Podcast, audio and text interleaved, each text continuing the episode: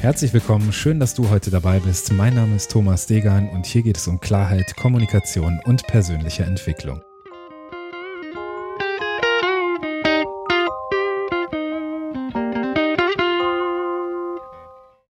Episode 81 Storytelling Nuggets, die Macht der Metaphern. Ja, warum diese Episode? Letzte Woche habe ich mich mit einem Freund getroffen und wir haben uns über das, was wir beruflich tun, ausgetauscht.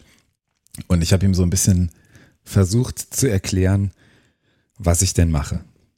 Und das war für ihn überhaupt nicht greifbar. Und wenn du mal auf meiner Webseite schaust, dann wirst du vielleicht einen ähnlichen Eindruck noch haben.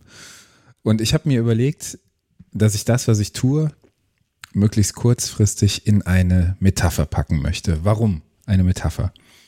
Ich glaube, du kannst es schaffen, mit Metaphern wirklich komplexe Sachverhalte auf eine knackige Aussage runterzudampfen. Und wenn du dir die Länge dieses Podcasts oder der Episoden im Allgemeinen hier anschaust, dann siehst du, dass ich nicht der Mann vieler Worte bin, sondern dass ich gerne auf den Punkt komme und dass ich gerne die Dinge auf ihre Essenz reduziere, um das Ganze leicht verständlich zu machen.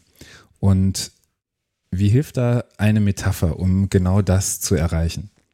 Mit einer Metapher schaffst du es, die Emotionen und die Aufmerksamkeit aus einem Themenkomplex, aus einem Themenbereich in einen anderen Bereich zu übertragen, in diesen Bereich zu bringen und der Person, dem Menschen dem du diesen Sachverhalt, den Inhalt klar machen möchtest, einfach ein Bild aufzuzeichnen, was er oder sie relativ einfach emotional greifen kann.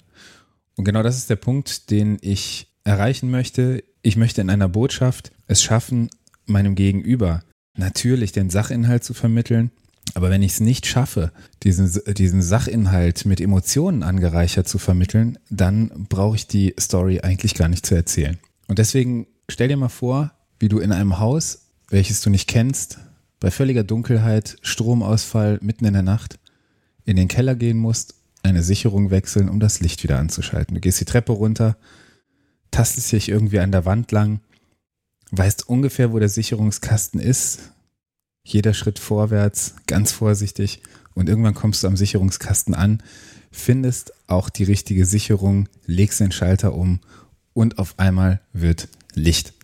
Und genau das ist es, was mit einer Metapher passiert. Sie bringt in ein inkonkretes, in ein nebulöses, in ein diffuses Themengebiet in relativ kurzer Zeit nicht nur Licht und Verständnis, sondern sie ermöglicht es deinem Zuhörer, deiner Zuhörerin, deinem Gegenüber in ganz einfacher Art und Weise die Message, die du transportieren möchtest, zu verstehen. Und wie kannst du das umsetzen? Oder in welchen Bereichen kannst du damit arbeiten? Ich glaube, dass Metaphern im Storytelling eine wirklich starke Kraft entwickeln können, wenn du es schaffst, den Attributen, die du deinem Tun, deinem Unternehmen oder der Story, die du einfach erzählen möchtest, einfach mal ein paar Metaphern versuchst zuzuordnen.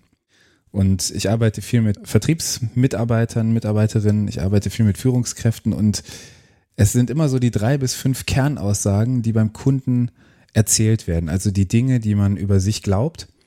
Und versuch doch mal diese fünf oder drei bis fünf Dinge für dich so zu identifizieren. Also was ist das, was du beim Kunden über dich, über dein Unternehmen, über dein Produkt erzählst? Und daraufhin Attribute zu finden, die du diesen drei bis fünf Punkten zuordnest. Also ist das Kompetenz, ist das Stärke, ist das ähm, Durchsetzungsvermögen. Also versuch da mal verschiedene Werte einfach zu hinterfragen, die dahinter stehen. Und sobald du dir diese fünf Punkte einmal niedergeschrieben hast, beispielsweise in einer Tabelle, wo du dann einfach dahinter jeweils ähm, ein paar Attribute schreibst, was dieser Storypunkt für dich bedeutet oder was du damit ausdrücken möchtest, dann geh doch noch mal einen Schritt weiter und versuche Metaphern dafür zu finden. Also wer oder was verkörpert beispielsweise den Wert Freiheit genauso, wie du ihn transportiert haben möchtest. Ist es beispielsweise ein Schauspieler? Ist es irgendein Gegenstand? Ist es ähm, ein Land? Also versuch mal etwas mit diesem Wert zu assoziieren, was nichts unbedingt mit dem zu tun hat, was du eigentlich in deiner Story erzählst. Also versuch mal abstrakt zu denken und den Sachverhalt so neu einzuordnen, dass er in einem allgemeingültigen Begriff, der diese Attribute aber verkörpert, für dich irgendwo noch leichter greifbar wird. In vielen Fällen wird sich eine Metapher vielleicht überzogen anhören, aber du transportierst auf jeden Fall das, was gesagt werden soll. Und dann lass uns jetzt mal schauen, wie genau du das machen kannst. Und ich lehne mich hier einfach mal an bei Aristoteles, der hatte nämlich in seiner Poetik beziehungsweise in seiner Rhetorikschule sozusagen vier Arten von Metaphern ähm, vorgestellt, die ich dir gerne heute mitgeben möchte. Der erste Punkt ist von der Gattung auf die Art zu schließen. Und da gibt es ein schönes Beispiel. Mein Schiff steht still für mein Schiff liegt vor Anker. Das heißt, das, was vorher ähm, allgemein umschrieben wurde, das Stillstehen, wird anstelle dieses besonderen vor Anker liegen dann einfach verwendet. Der zweite Punkt ist von der Art auf die Gattung zu schließen. Das heißt, dass du eine sehr, sehr spezielle, spezifische Aussage für eine allgemeine Aussage sozusagen verwendest. Das heißt, es kann beispielsweise eine große Zahl sein, wie 10.000 gute Dinge für viele gute Dinge zu verwenden. Das heißt, die Umkehr sozusagen der ersten Art von Metaphern, indem du hier von der Art, also von einem sehr spezifischen Teil auf einen etwas allgemeineren Teil gehst. Der dritte Punkt ist von einer Art auf die andere zu schließen, das heißt sozusagen den äh, Kontext zu verändern. Und hier gibt es ein schönes Beispiel auch von Aristoteles mit dem Erz die Seele abschöpfend statt abschneidend. Das Wort abschöpfen und abschneiden sind beides Arten des gleichen Wortstammes wegnehmen. Und ähm, hier wird damit also eine Ähnlichkeitsbeziehung und eine Sinnverwandtschaft sozusagen hergestellt. Und der vierte Punkt ist die Regel der Analogie, der Abend des Lebens, der Lebensherbst beispielsweise für Alter. Und damit stellst du eine Analogie zwischen dem Tag, dem Abend her. Das heißt, du überträgst sozusagen aus dem einen Kontext in dem anderen, weil die gleiche Beziehung zwischen dem Menschenleben und dem Tag sozusagen besteht.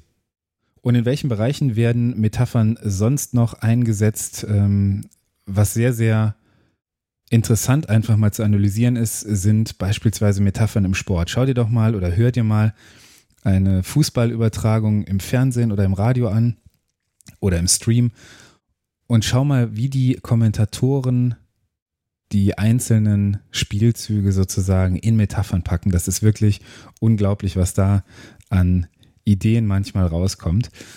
Und ich glaube, wenn du dich einfach mal hinsetzt, mal schaust, wie kannst du eine Story oder deine USPs, ich habe eben Storypunkte gesagt, ähm, aber damit sind wahrscheinlich auch USPs gemeint. Also wie kannst du die drei, vier, fünf Kernaussagen, die du immer wieder über dich, über dein Business, über deine Person vielleicht erzählst, wie kannst du die in Metaphern kleiden, um das Ganze damit noch wirksamer zu machen?